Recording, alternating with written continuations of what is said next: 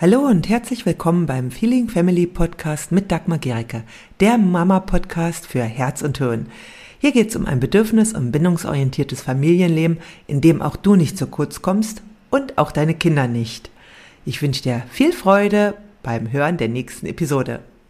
Kinder wollen doch kooperieren, oder? Heute erzähle ich dir einen Grund, warum es manchmal mit dem Kooperieren nicht klappt. Heute bringe ich auch eine meiner Qualitäten mit ein als Theaterpädagogin. Da geht es nämlich ganz viel auch um das Wie. Das Wie in der Sprache.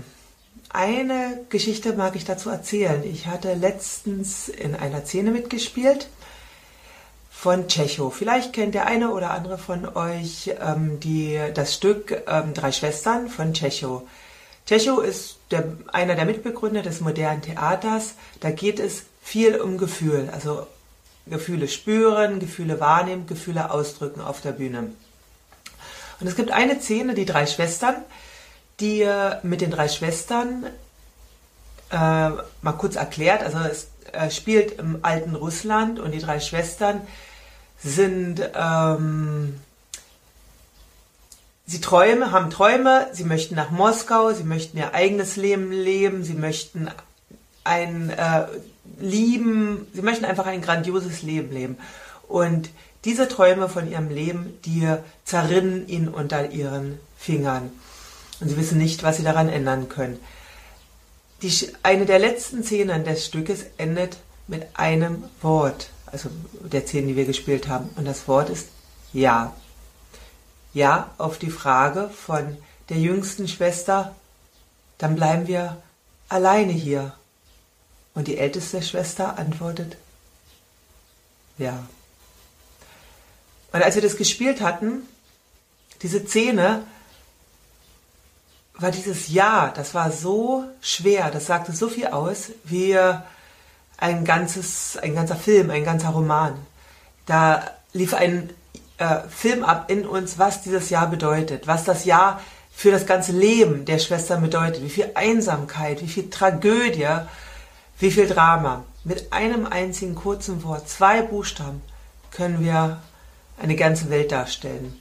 Das ist in der Szene grandios äh, geschehen. Das hat uns alle total berührt und ähm, mir lief da ein Schauer über den Rücken. Und äh, dasselbe passiert oft Vielleicht nicht ganz so dramatisch, aber im Familienalltag. Die Art, wie wir sprechen, beeinflusst uns und beeinflusst unser Kind. Beim Theater kenne ich ein Spiel, was wir öfter machen, gerade beim Impro-Theater oder auch äh, anders, und das ist das Ja-Nein-Spiel. Das geht so. Du kannst du auch mal mit deinem Partner, wenn deine Kinder älter sind, auch mit deinen Kindern spielen. Einer sagt Ja und der andere sagt Nein. Das sind die ganzen Worte, die die zwei Mitspielenden haben.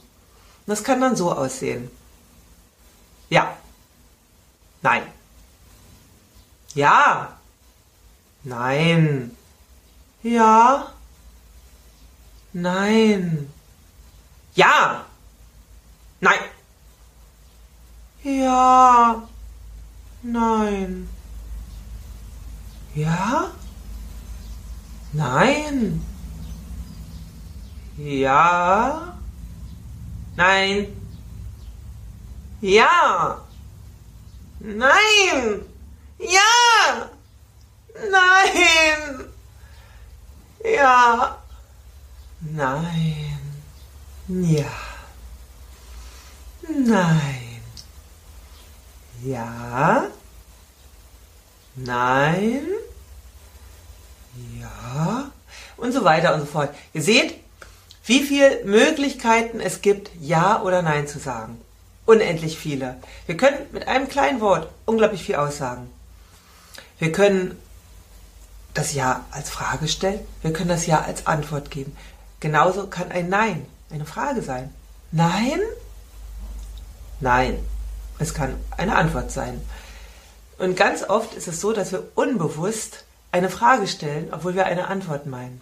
Oder obwohl wir eine Aussage formulieren wollen, obwohl wir unser Kind bitten wollen, etwas zu tun. Und das Kind reagiert auf die Frage. Das ist in uns sehr stark, weil wir selten gelernt haben, eine klare Sprache zu sprechen. Und deswegen viele Sätze nicht als Aussage, sondern als Frage formulieren. Ich mag mal ein paar Beispiele geben. Zum Beispiel, ich sage jetzt zu meinem Kind, ich will jetzt losgehen. Ja, mein Kind kann sagen, vielleicht reagiert es gar nicht, kann passieren, oder es sagt, nö, oder äh, es fängt an äh, zu protestieren. Gibt viele Möglichkeiten. Vielleicht macht es auch mit. So wie ich jetzt gesagt habe, eher unwahrscheinlich. Und ich kann auch sagen, ich will jetzt losgehen. Dabei passiert Folgendes. Bei dem einen Satz hebe ich meine Stimme am Ende des Satzes an. Also die Tonlage erhöht sich. Bei dem anderen gehe ich tiefer. Und viele Sätze, die wir formulieren, sind am Ende immer noch hoch. Da erwarten wir noch etwas, ja. Und es ist wie eine Frage, weil am Ende einer Frage gehen wir hoch. Und bei einer Aussage gehen wir mit der Stimme nach unten. Das ist wie ein Punkt. Bleiben wir hoch, hört das Kind eine Frage und antwortet entsprechend. Es ist für das Kind so, als wenn ich frage, willst du mitkommen oder willst du nicht mitkommen? Und es sagt dann vielleicht nein, obwohl ich eigentlich möchte, dass das Kind mitkommt. Es ist also ganz gut, sich selbst zu beobachten, wie spreche ich eigentlich? Wie äh, formuliere ich Dinge als Frage, die ich als Aussage meine? Das gibt, also ich kann jetzt auch mal Beispiele sagen, zum Beispiel, kommst du bitte zum Essen? Kommst du bitte zum Essen? Das hört sich ganz anders an. Oder ich äh, sage meinem Kind, ich brauche eine Pause und Ruhe mich jetzt aus. Ich brauche eine Pause und ruhe mich jetzt aus. Wenn ich auch sage zum Beispiel, jetzt nicht, jetzt nicht, jetzt nicht, jetzt nicht. Es gibt viele Möglichkeiten, das zu ähm, ja, sprechen. Das ist ganz gut, da mal selber mit zu spielen mit der Sprache und zu schauen, wie drücke ich etwas aus, dass es klar rüberkommt, dass mein Kind erstmal wirklich versteht, was es meint und dass ich dem Kind es möglichst einfach mache, zu verstehen, worum es mir geht, weil ungefähr 90 Prozent unserer Botschaft wird nicht über die Worte, also nicht über die Sprache allein, sondern über Tonfall, über Mimik und all das andere hinübergebracht. Beim Theater reden wir vom Untertext, also das, was unsere Botschaft jenseits der gesprochenen Worte ist. Und wenn unser Untertext ist, wenn ich zum Beispiel mein Kind äh, bitte zum Essen zu kommen, dann kann er auch sein, oh, hoffentlich kommt es jetzt hm, letztes Mal ist es auch schon ganz spät gekommen, ich möchte aber eigentlich da sitzen und mit meinem Kind sitzen und sonst ist es wieder Süßigkeiten danach. All das kann ich in meinem Text rüberbringen. Und ich kann aber auch eine andere Botschaft haben. Und dann ist es gut zu reflektieren, welches der Untertext meiner Worte ist. Ein Kind reagiert nämlich vor allem auf meinen Untertext, auf die unterschwellige Botschaft, auch auf meine Ängste, die ich habe, wenn ich etwas sage. Vielleicht, wenn ich unsicher bin oder Angst habe, es könnte nicht kommen und eventuell eine Auseinandersetzung befürchte, dann wird es darauf reagieren. Viel stärker als auf die gesprochenen Worte. Also, wozu ich wirklich nur ermutigen kann, ist klar zu sprechen das bedeutet nicht, dass ich nicht die Einwände, die mein Kind dann hat, auch ernst nehme. Es ist einfach leichter für mein Kind zu verstehen, worum es mir geht, wenn ich klare Worte verwende und wenn meine Worte auch klar ausgedrückt werden. Ich schau gerade, hast du schon den Kanal abonniert? Wenn nicht, dann mach das jetzt ganz schnell hier drunter.